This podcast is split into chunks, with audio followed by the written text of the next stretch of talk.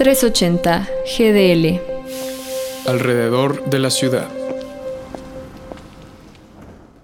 Un violador no será gobernador es el hashtag que se hizo viral durante la semana pasada cuando se confirmó la candidatura del ex senador Félix Salgado Macedonio para la gobernatura del estado de Guerrero por parte de Morena. Esta es la misma razón por la que decenas de mujeres subieron fotos en sus perfiles con el mensaje Presidente rompa el pacto y también el por qué mujeres han protestado por las calles de Chilpancingo Guerrero en frente del INE. Toda esta movilización no fue por una cosa menor.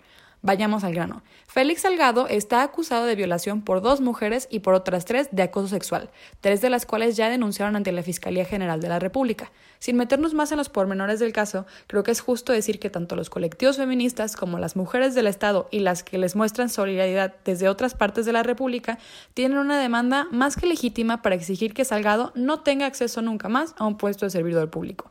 Y aunque lamentablemente este no es el único caso del estilo del país, tampoco lo podemos desechar como más del montón. Analicemos por qué.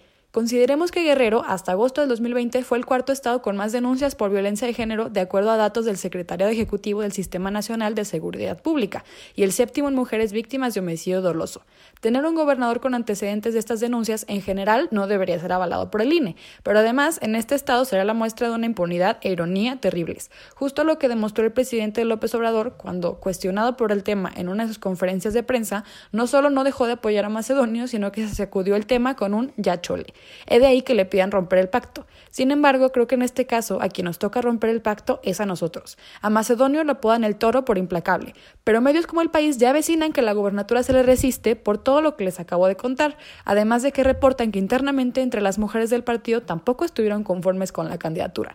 A lo que voy es que tanto las protestas como la viralización del caso y próximamente las elecciones se convierten en un espacio en donde nosotros dejamos de esperar acciones del gobierno y formamos parte de la opinión y la decisión pública. Salgado ya lo investiga la Comisión Nacional de Honestidad y Justicia, y aunque eso parece ser más una actuación que una investigación real, es algo que no hubiera sucedido sin las movilizaciones. Toca no dejar a las compañeras feministas solas y hacer este escrutinio no solo con Macedonio, sino con todos los políticos. El pacto solo funciona si lo rompemos todos. Soy Nats Luján para 380 GDL.